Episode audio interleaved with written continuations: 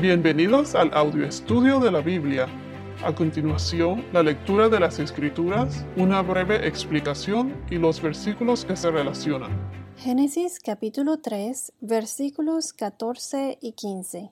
Y el Señor Dios dijo a la serpiente, Por cuanto has hecho esto, maldita serás más que todos los animales, y más que todas las bestias del campo sobre tu vientre andarás, y polvo comerás todos los días de tu vida. Pondré enemistad entre tú y la mujer, y entre tu simiente y su simiente. Él te herirá en la cabeza, y tú lo herirás en el talón. Bueno, aquí donde dice, y el Señor Dios o Yahvé Dios dijo a la serpiente, por lo que había la serpiente había hecho, maldita serás más que todos los animales. Aquí cuando dice el Señor Dios o llave Dios, por cuanto has hecho esto o por lo que has hecho. Aquí Dios se está dirigiendo a la serpiente para condenarla, para maldecirla. Esta fue eh, la maldición ah, de Dios a la serpiente. En la palabra maldita en hebreo se pronuncia arrer, se escribe A-R-U-R la pronunciación. Esto se refiere a la maldición, o sea, invocar miseria hacia alguien por parte de alguien con autoridad. En las escrituras ah, solo se usa para las maldiciones que vienen o son impuestas por Dios. Entonces dice, maldita serás más que todos los animales. La serpiente es la más maldecida sobre todos los animales por lo que hizo. La serpiente tentó a Eva y a Adán y los condujo al pecado. Y también dice, sobre tu vientre andarás y polvo comerás todos los días de tu vida. Debemos notar que esto no solo afectó a la serpiente, sino que afectó a todo el reino animal. Acuérdense que todos los seres vivientes, los animales y los humanos se alimentaban de la vegetación, de las plantas. El pecado no solo provocó la muerte en los humanos, en la humanidad, pero también en los animales. Muchos de los animales cambiaron sus hábitos alimenticios y fueron carnívoros, comiéndose unos a otros. Si vamos a Jeremías capítulo 12 versículo 4, Jeremías capítulo 12 versículo 4 nos dice, ¿Hasta cuándo estará de luto la tierra y marchita la vegetación de todo el campo? Por la maldad de los que moran en ella, han sido destruidos los animales y las aves, porque han dicho, Dios no verá nuestro fin. Vayamos a Isaías capítulo 65 versículo 25. Isaías capítulo 65 versículo 25 nos dice, El lobo y el cordero pastarán juntos, y el león, como el buey, comerá paja, y para la serpiente el polvo será su alimento no harán mal ni dañarán en todo mi santo monte, dice el Señor. Esto se refiere al reinado de Cristo en la tierra, cuando el reino animal volverá a ser como era en la creación. En ese entonces, durante la creación, antes del pecado, los animales no eran carnívoros, como mencionamos anteriormente. Entonces, aquí donde dice, sobre tu vientre andarás sobre tu vientre o pecho andarás, polvo comerás todos los días de tu vida. Aquí en la Biblia no dice si la serpiente tenía patas o no exactamente. O sea, no veo que se menciona en la Biblia si la serpiente tenía patas. Pero se puede deducir que la serpiente, porque cuando Dios creó el paraíso, Edén, todo era bello, era precioso. En mi opinión, pienso que la serpiente pudo haber sido un animal atractivo, que a lo mejor lucía hasta inofensivo. o sea, un animal de apariencia inofensiva, a lo mejor atractiva, ya que ésta engañó a Eva. Definitivamente la serpiente era astuta y debido a esta maldición pasó a ser algo odioso y repugnante. No se sabe si la serpiente tenía patas, caminaba recto o inclusive si tenía alas antes de ser maldecida. Pero lo que sí sabemos es que después de ser maldecida por Dios, se arrastra sobre su vientre y perdió toda la belleza que antes poseía. Y aquí donde dice, y polvo comerás todos los días de tu vida, o sea, literalmente, las serpientes, según lo que he investigado, las serpientes solo usan la nariz para respirar. O sea, no es como la nariz que tenemos nosotros, que podemos oler y respirar al mismo tiempo. Pero no, las serpientes nada más usan la nariz para respirar. O sea que ellos no huelen por la nariz, el sentido del olfato de ellos se encuentra en la boca. La lengua que tienen las serpientes es, están humedecidas y con eso ellos recolectan partículas de polvo que a su vez son traducidas en olores. Con ellos tienen un órgano sensorial especial llamado órgano de Jacobson en el techo de la boca y por eso se le dio el nombre de órgano de Jacobson, porque Jacobson fue el nombre de la persona que lo descubrió. Imagínense, este órgano fue descubierto en 1811 y así es como la serpiente olfatea. Por lo tanto, entonces ellas están comiendo polvo toda su vida, tal y como dice la Biblia. Ahora vayamos a Miqueas capítulo 7, versículo 17.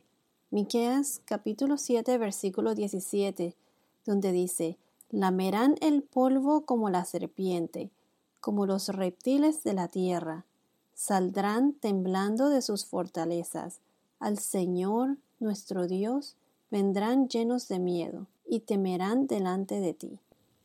Entonces regresando al versículo 14 en donde dice y polvo comerás. Este esto, esto se refleja en la tentación en la que cayó Eva al comer del fruto prohibido. Por eso la parte donde dice comerás. ¿Y por qué polvo? Comerán polvo porque la serpiente es responsable de la muerte del hombre. El pecado del hombre introdujo la muerte. Entonces la serpiente es responsable de la muerte del hombre quien regresa al polvo. Recuérdense de que el hombre fue hecho del polvo de la tierra. Y más adelante veremos donde dice, pues polvo eres y al polvo volverás. Así que la serpiente al comer polvo es como un recuerdo perpetuo de su crimen. Y veremos más adelante también cómo esta maldición causó la muerte de la serpiente o de Satanás la destrucción final de Satanás, que se encuentra en Apocalipsis cuando el diablo o Satanás fue arrojado al lago de fuego y azufre y serán atormentados día y noche por los siglos de los siglos, por toda la eternidad. Ahora, en el versículo 15, donde dice, pondré enemistad entre tú y la mujer, y entre tu simiente y su simiente. Él te herirá en la cabeza y tú lo herirás en el talón. Cuando dice pondré enemistad entre tú y la mujer, fíjense que Dios es tan misericordioso que una vez que el hombre y la mujer pecaron, ya Dios tenía un plan, un plan para salvar a la humanidad, para salvarnos. Quiero agregar que la Biblia es un documento histórico. Todo lo que dice la Biblia es verdad. Y podemos ver que una de las pruebas que lo comprueba es, eh, son los cumplimientos de las profecías. Muchas de las cosas que se dicen en el Antiguo Testamento se cumplen en el Nuevo Testamento. Aquí en el versículo 15 Ya Dios menciona lo que va a pasar en un futuro, en el Nuevo Testamento. Como dice en Juan capítulo 3, versículo 16, Juan 3, 16, porque de tal manera amó Dios al mundo que ha dado a su Hijo unigénito, para que todo aquel que en Él cree no se pierda, mas tenga vida eterna. Dios nos ama tanto que Él dio a su Hijo Jesús para que muriera por nosotros en la cruz y de esta manera salvarnos de nuestros pecados. Jesús murió para tomar sobre sí mismo el castigo que nos merecíamos a causa de nuestros pecados. En esencia, Él tomó nuestro castigo para que nosotros no tuviéramos que experimentarlo. Gracias a, Jesús, ahora podemos tener una relación personal con Dios. Y Jesús no se quedó muerto. Él murió y fue resucitado. Él se levantó entre los muertos. Eso es para nosotros una prueba de que sus palabras son ciertas y una promesa de que también nos levantaremos de los muertos e iremos al cielo para estar con Él. Solo se necesita creer en Dios, recibir a Cristo. Al recibir a Cristo, esto significa creer en Él y invitarlo a entrar en tu vida, reconocer los pecados y arrepentirse. Dios nos ama incondicionalmente y tenemos dos opciones. O escogemos el camino de Dios o escogemos el camino del enemigo, de Satanás. Vida eterna o una eternidad en tormento. Bueno, regresando al versículo 15, aquí Dios nos revela tres verdades. Satanás es el enemigo de la raza humana, explicando así cómo Dios puso la enemistad entre Satanás en la serpiente o el enemigo y la mujer. Cuando dice aquí, pondré enemistad entre tú y la mujer, y entre tu simiente y su simiente, o sea, eh, simiente, o sea, descendencia o linaje. Él te herirá en la cabeza y tú lo herirás en el talón. Él te herirá eh, o te pisará. En algunas versiones dice pisará en la cabeza. En inglés es crushed, que significa como destruir en pedazos. Si vamos a Apocalipsis capítulo 12, versículo 17. Apocalipsis 12, versículo 17. Nos dice.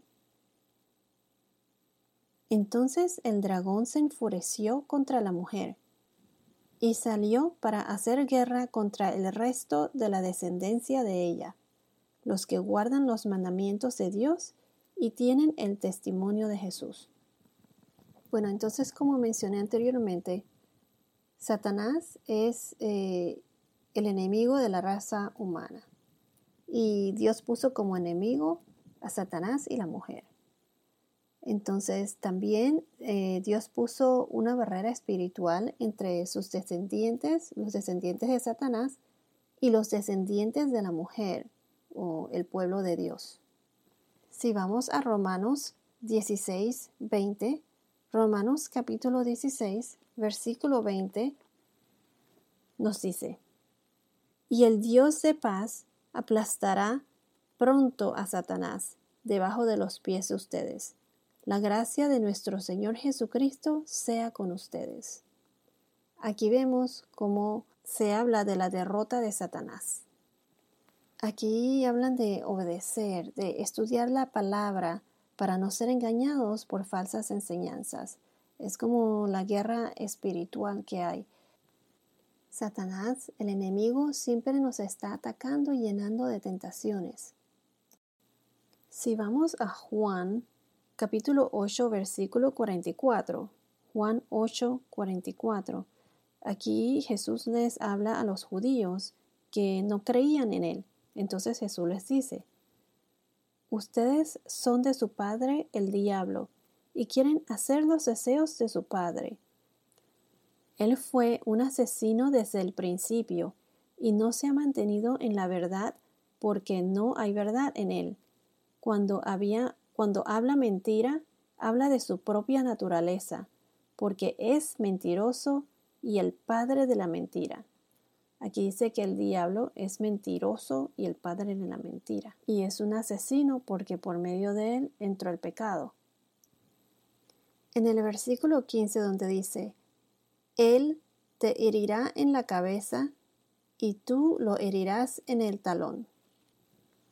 Aquí cuando dice Él, Él se refiere al descendiente de la mujer. El descendiente de la mujer es Cristo, Jesucristo, como ser humano. Cuando dice que Satanás herirá a Jesucristo en el talón, se refiere a que a las heridas eh, por las que pasó Jesús en la cruz, en la crucifixión, en el Nuevo Testamento. Y estas heridas eventualmente conducieron a la herida mortal de Satanás y su reino, o sea, a la derrota de Satanás. Si vamos a Hebreos capítulo 2, versículo 14. Hebreos capítulo 2, versículo 14. Nos dice, Así que por cuanto los hijos participan de carne y sangre, también Jesús participó de lo mismo para anular mediante la muerte el poder de aquel que tenía el poder de la muerte, es decir, el diablo. Aquí podemos ver que Jesús tuvo que hacerse humano para poder morir y resucitar a fin de destruir el poder de Satanás sobre la muerte. En el Nuevo Testamento, en Mateo, que Jesús proviene de la descendencia de Eva, de la mujer. Cuando se refieren en este versículo a Él, es a Jesús. Si vamos a Mateo, capítulo 1, versículo 25, Mateo 1, versículo 25 nos dice, y la conservó virgen hasta que dio a luz un hijo, y le puso por nombre Jesús. Aquí está hablando de María, la Virgen María que concebiría a Jesús. Si vamos a Gálatas capítulo 4, versículo 4, Gálatas capítulo 4, versículo 4 nos dice, Pero cuando vino la plenitud del tiempo, Dios envió a su Hijo, nacido de mujer, nacido bajo la ley. En Isaías capítulo 7, versículo 14, Isaías capítulo 7, versículo 14 nos dice, Por tanto, el Señor mismo les dará esta señal. Una virgen concebirá y dará a luz un hijo, y le pondrá por nombre Emmanuel.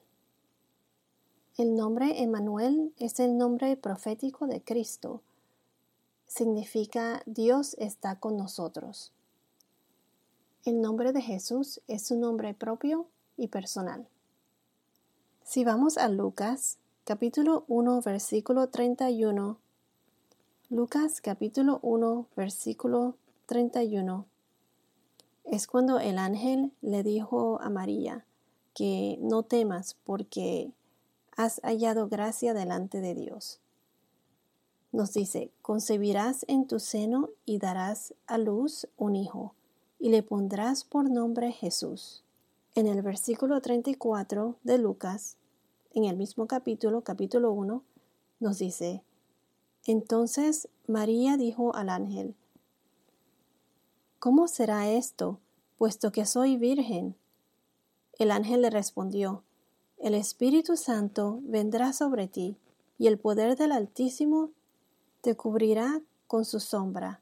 Por eso el niño que nacerá será llamado Hijo de Dios. Entonces, aquí donde dice, Él te herirá en la cabeza y tú lo herirás en el talón. O Él te pisará en la cabeza y tú lo herirás en el talón. Como mencionamos antes, las heridas en el talón son pasajeras. Con la resurrección de Jesús, Satanás ha vivido de tiempo prestado. Ya está derrotado y solo falta el anuncio de la victoria. Si vamos a la primera carta de Juan, capítulo 3, versículo 8, la primera carta de Juan, capítulo 3, versículo 8 nos dice, el que practica el pecado es del diablo, porque el diablo ha pecado desde el principio. El Hijo de Dios se manifestó con este propósito, para destruir las obras del diablo. Aquí nos dice claramente que Jesús, el Hijo de Dios, se manifestó con el propósito de destruir las obras del diablo. Como mencioné anteriormente, es cuestión de tiempo. Satanás ya está derrotado y solo falta el anuncio de la victoria. Para finalizar voy a leer nuevamente los versículos que hemos cubierto hoy. Y el Señor Dios dijo a la serpiente, Por cuanto has hecho esto, maldita serás más que todos los animales, y más que todas las bestias del campo. Sobre tu vientre andarás y polvo comerás todos los días de tu vida. Pondré enemistad entre tú y la mujer, y entre tu simiente y su simiente.